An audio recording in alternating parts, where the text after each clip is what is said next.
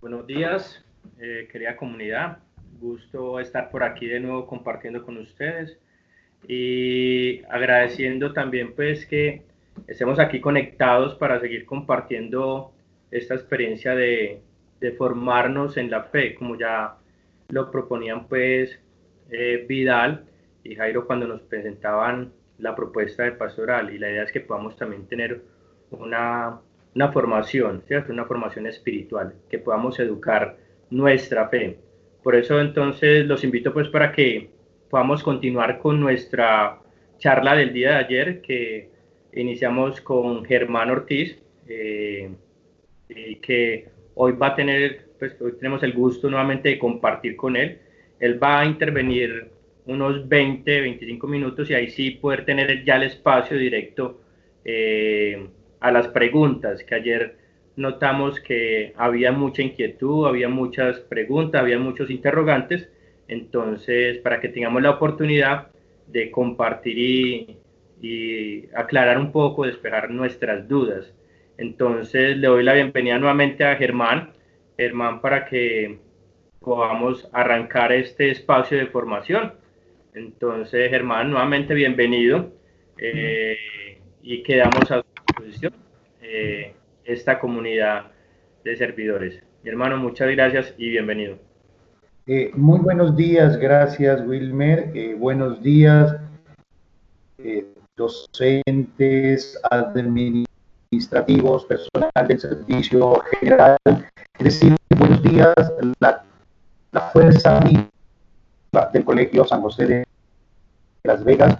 Eh, cada uno de ustedes es importante dentro de este cuerpo de educación y de formación. Gracias por este momento, gracias por la experiencia. bueno, eh, continuemos un poco. Eh, yo comenzaré indicándoles eh, una, una premisa que quiero que quede en la conciencia. El problema no es la existencia o no de Dios. El problema es la toma de decisión o la toma de posición y el ejercicio del poder frente al mal actuante en el mundo. Lo que está en cuestión es la imagen que podemos tener de Dios. Eso es lo que tenemos en cuestión. No tenemos en cuestión a Dios mismo, sino nuestras imágenes de Dios.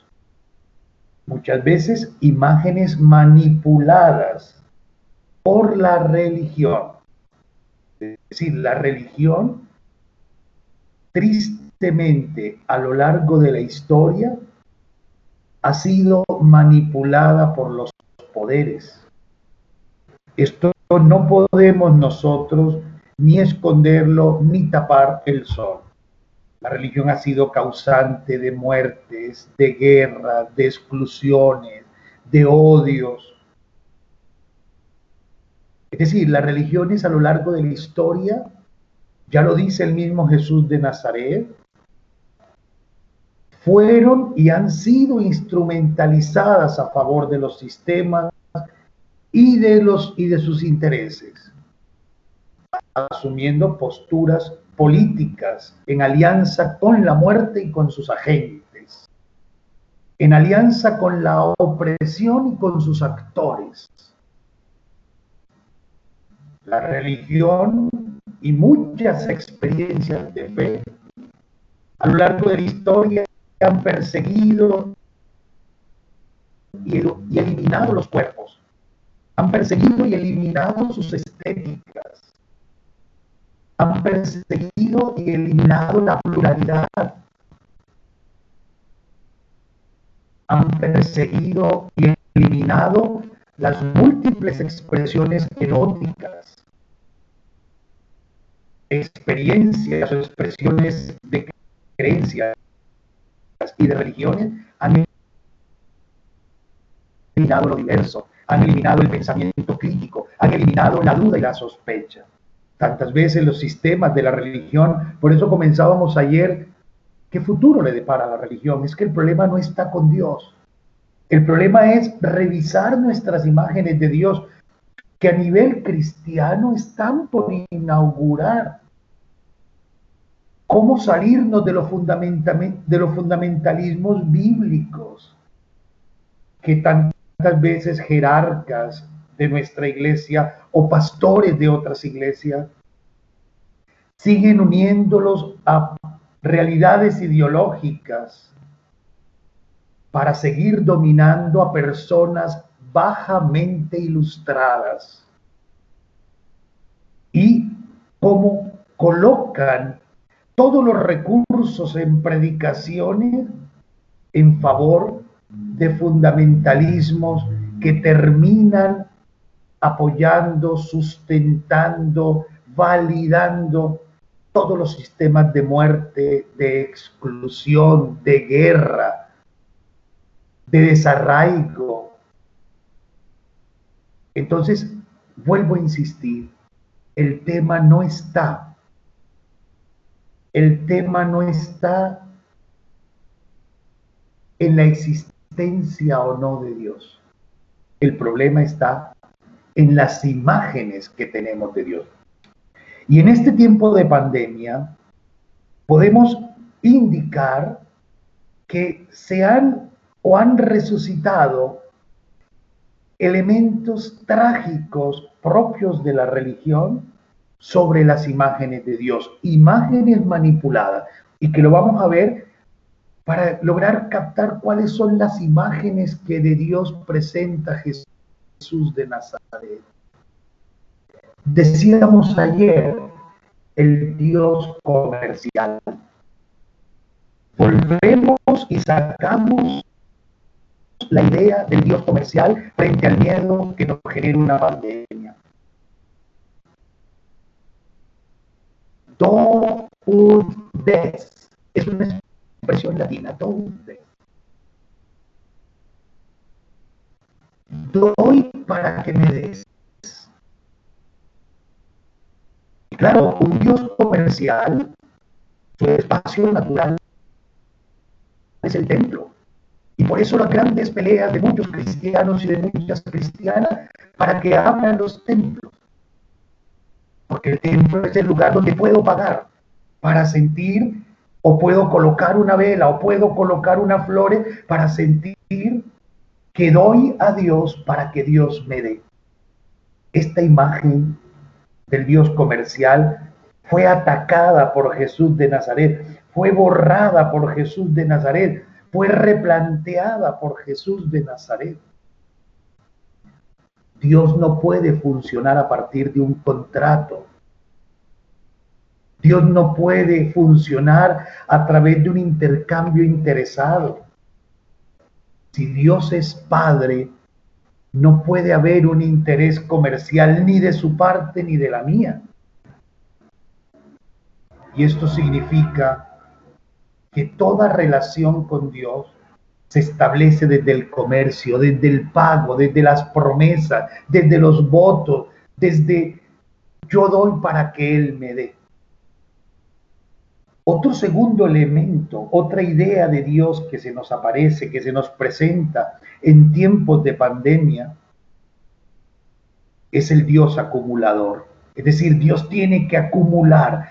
Dios necesita que nosotros le llevemos, le llevemos ofrendas, le llevemos cosas, le llevemos esvotos, le llevemos promesas.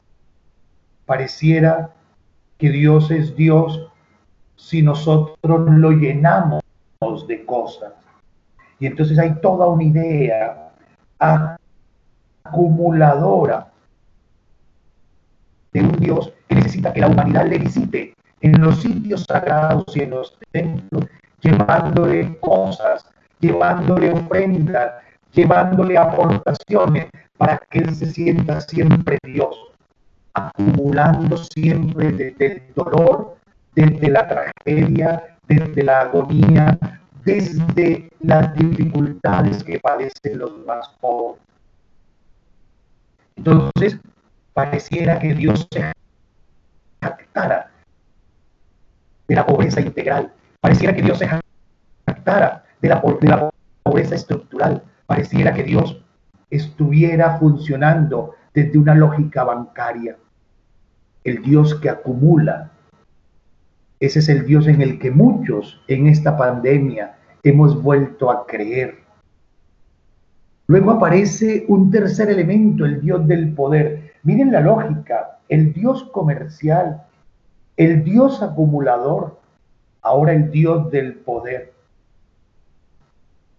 ¿Qué significa el Dios del poder? El Dios todopoderoso, que está puesto en jaque cada vez más.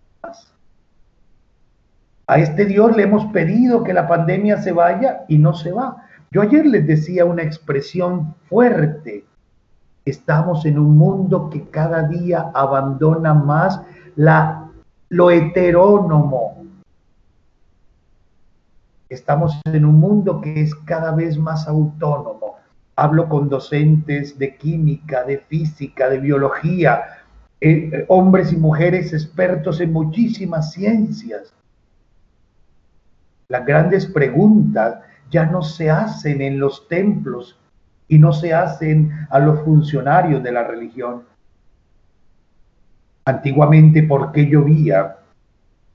¿Por qué tengo o no tengo hijos? ¿Por qué tengo esta enfermedad? Eran todas resueltas desde la heteronomía de la historia. Es decir, porque Dios te castiga o porque Dios te bendice. Hoy el mundo tiene principios autónomos y ustedes se enfrentan cada vez más con una población autónoma, una población que entiende que las lógicas o que las leyes intramundanas, es decir, las leyes que rigen el mundo, no dependen de ninguna divinidad, ni buena ni mala. Los dioses no intervienen en los procesos físicos, químicos, biológicos, climáticos, estructurales. Los dioses no funcionan, no, no, intervienen en una pandemia. Por eso, el Dios omnipotente, el Dios del poder que tanto nos gusta, que es propio en el fondo de nuestro deseo de dominación, jamás puede entender la voz de los impotentes, jamás puede entender la voz de los débiles. Es un Dios que se alinea con los poderosos. Y des en cuenta que el Dios todopoderoso en el cristianismo solo aparece desde el siglo IV, cuando el cristianismo hace alianza con el poder imperial en el 312 y que luego termina eh, definiendo todo ese poder en el 380 entre el emperador Constantino en el 312 y Teodosio en el 380. Es el momento en el que aparece en el cristianismo el Dios todopoderoso, el Dios omnipotente, el Pantócratos. Antes no había conciencia del Dios omnipotente, es una conciencia muy romana. Una cuarta idea, la idea de la legalidad, el Dios de la legalidad. Entonces a los que estamos en la legalidad, a los buenos, entre comillas, Dios nos saca, Dios nos preserva, Dios nos cubre con su poder. Y entonces las pandemias se convierten también en castigo para la maldad, en castigo para el pecado, en castigo para los ilegales, en castigo para los que no viven. Es decir, se despierta en nosotros un cierto fariseísmo, fariseísmo como el que condenó Jesús de Nazaret el Dios comercial.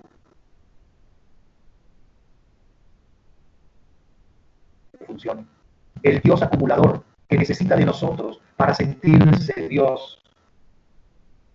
Es un poco un Dios de tipo narcisista, ¿no? El, Dios que indiscutiblemente es el Dios del poder que tanto nos gusta, que en definitiva los que anhelamos poder somos nosotros. El Dios de la, de la legalidad, de los buenos, con el famoso discurso que los buenos somos más. ¿Qué tipo de buenos? ¿Y qué tipo de bondad es la que anunciamos cuando nos declaramos que somos buenos? ¿Cómo fue visto Jesús de Nazaret? ¿Como un bueno o como un malhechor? Esto es interesante. Si hubiera sido visto, entendido y captado como bueno, quizá hubiera muerto de anciano o de enfermo en, en la cama de una casa palestina.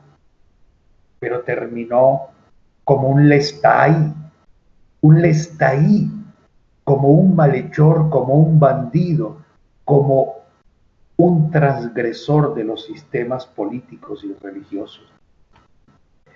Y la última idea de Dios que aparece, y quise resumirlo en cinco, para poder confrontarlas con las ideas novedosas de Jesús de Nazaret, y que hoy estamos llamadas a redescubrir la última idea perversa, manipulada, equivocada de Dios que ha vuelto a surgir en la pandemia. Es decir, nos ha salido la religión en la pandemia y una pseudo religión alejada profundamente de la experiencia cristiana es el Dios de la muerte, el Dios que castiga, el Dios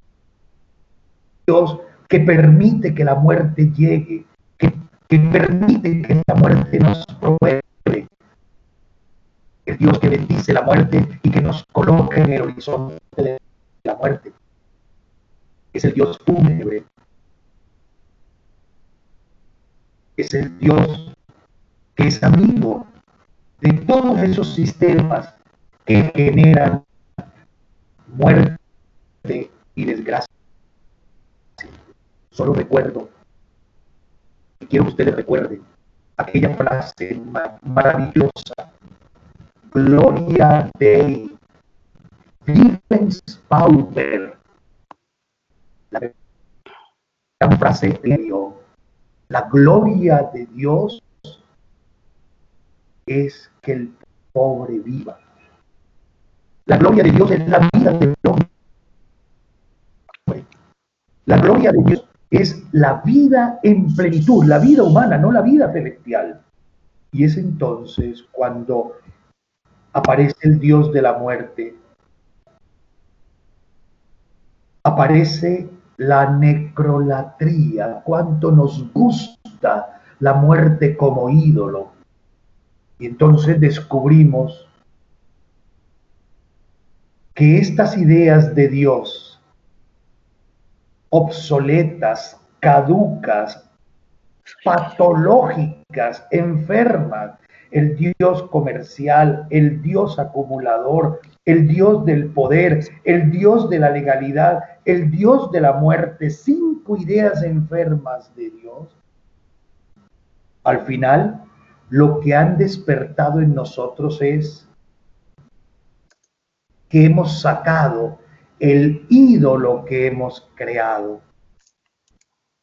No nos hemos encontrado con el Dios verdadero, con el Padre de Jesús, que es una novedad, que es una verdadera propuesta de humanidad. Y por eso tenemos o estamos invitados a liberar a Dios para poder liberar al ser humano. Y en este tiempo de pandemia, ustedes, compañeras y compañeros de camino, están invitados y qué bonito que ahorita nuestro hermano sacerdote recordaba la espiritualidad ignaciana.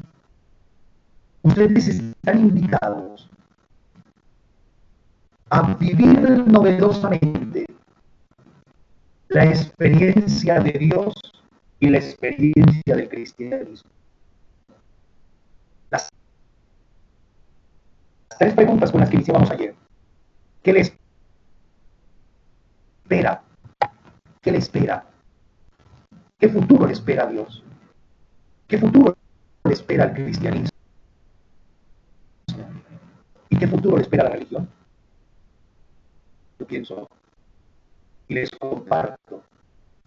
No sé cuál será el camino de la religión. Quizá terminará como un traste viejo. Quizá terminará en un museo, porque el tiempo axial de la religión ha terminado. Y estamos entrando en un tiempo del espíritu, en el tiempo de la espiritualidad, en el tiempo de la novedad de la vida, en el tiempo donde la trascendencia ya no está en lo más alejado, sino en lo más humano. Y por eso, ¿qué tenemos que rescatar de este tiempo de pandemia? Indiscutiblemente volver a Jesús, porque el cristianismo sigue teniendo una novedad por inaugurar. Y ustedes allí en la espiritualidad ignaciana lo pueden hacer. Y redescubrir en vez del Dios comercial, el Dios que todo lo cobra, la propuesta de Jesús de Nazaret, que está por inaugurar en el cristianismo. ¿Cuál es? El Dios de la gratuidad, el Dios gratuito, el Dios que no funciona con contratos religiosos, el Dios que no funciona como ídolo, el Dios que no necesita que le paguemos, no necesita negociación, no necesita ninguna práctica de religión para amarnos, para acompañarnos, para caminar con nosotros, para caer con nosotros. No es el Dios que lo tiene claro, es el Dios de la gratuidad y camina de forma gratuita. No necesita fariseos cumplidores. Necesita hombres y mujeres capaces de entregarse en gratuidad, así como él mismo lo hace. Frente a ese Dios acumulador que todo lo acumula, que necesita acumulación, hay una propuesta novedosa de Jesús el Dios humano. ¿Y qué es el Dios humano? El Dios que se opone a todo lo antihumano. El Dios que se opone a todo proceso de antihumanidad. El Dios que es evangelio, que es buena noticia para la humanidad, no para la vida eterna. Es el Dios que pide, exige pero también ratifica y apoya todos los procesos de humanidad cuantas veces ustedes acompañen a los niños, niñas, adolescentes y jóvenes del Colegio San José de Las Vegas a ser cada vez más humanos, estarán haciendo un proceso de divinización de los niños, niñas, adolescentes y jóvenes, pero también un proceso de divinización de cada uno de ustedes.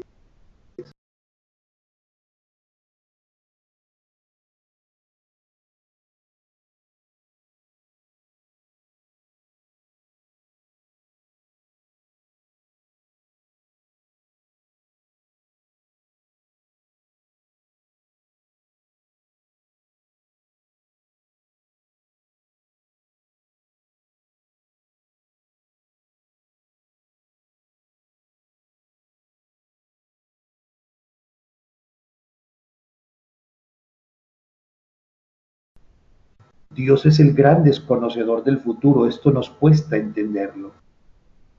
Frente a ese modelo del Dios de la legalidad, también aparece el Dios comunitario. Dios se manifiesta en comunidad.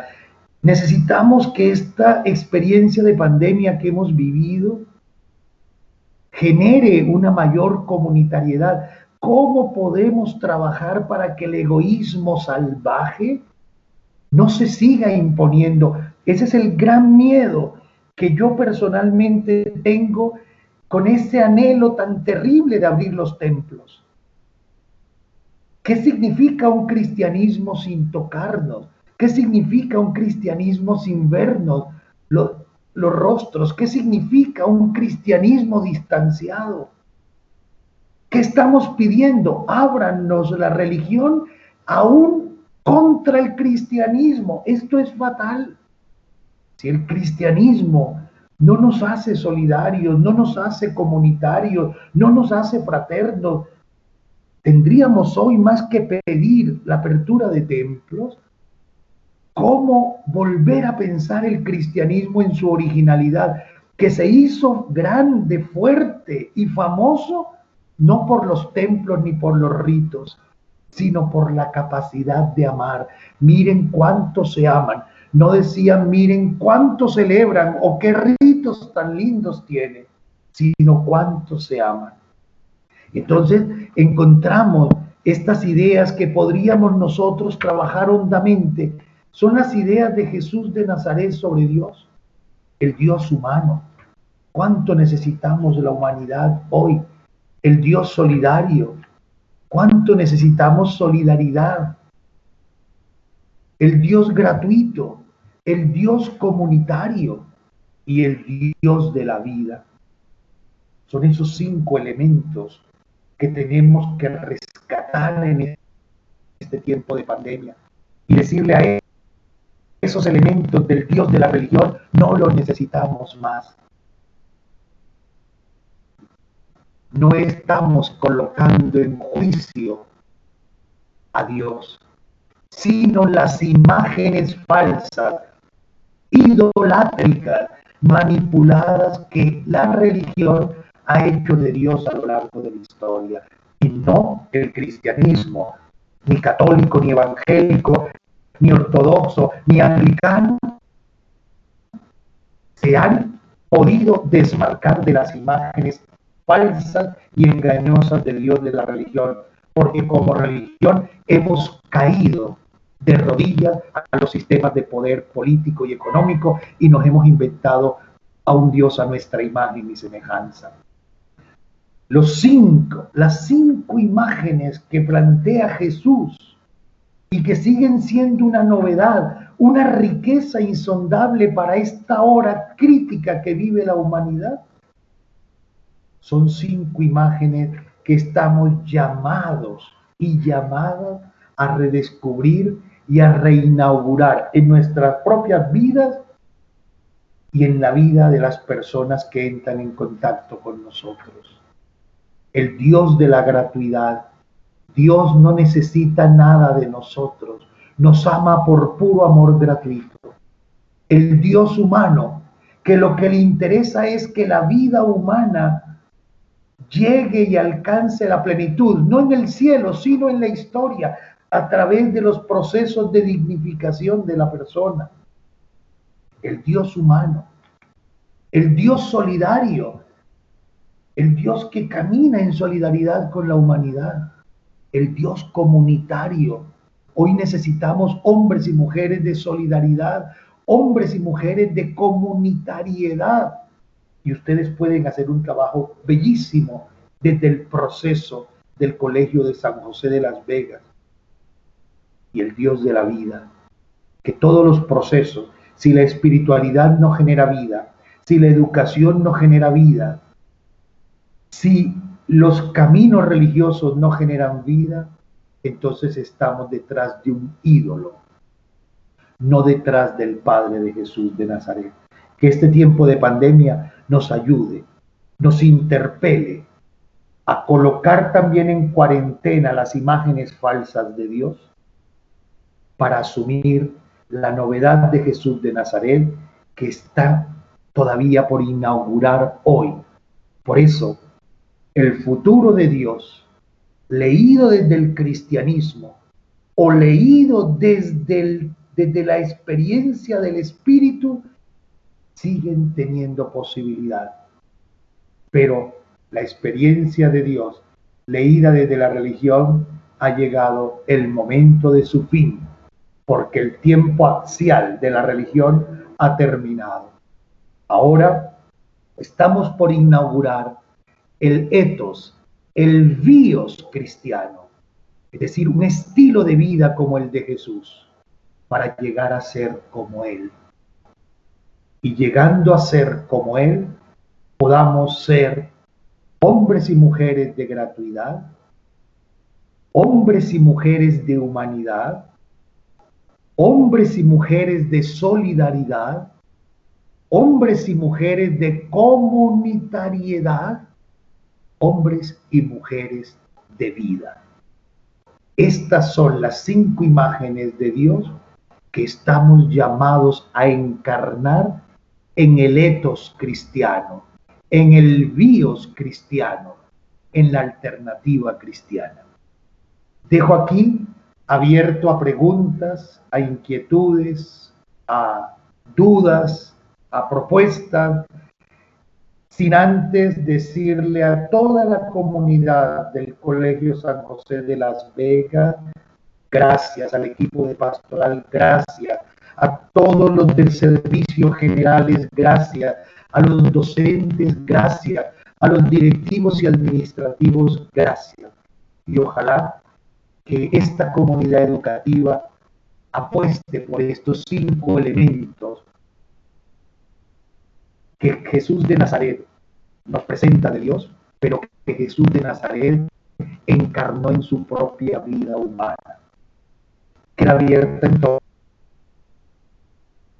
entonces para la palabra de ustedes. Gracias.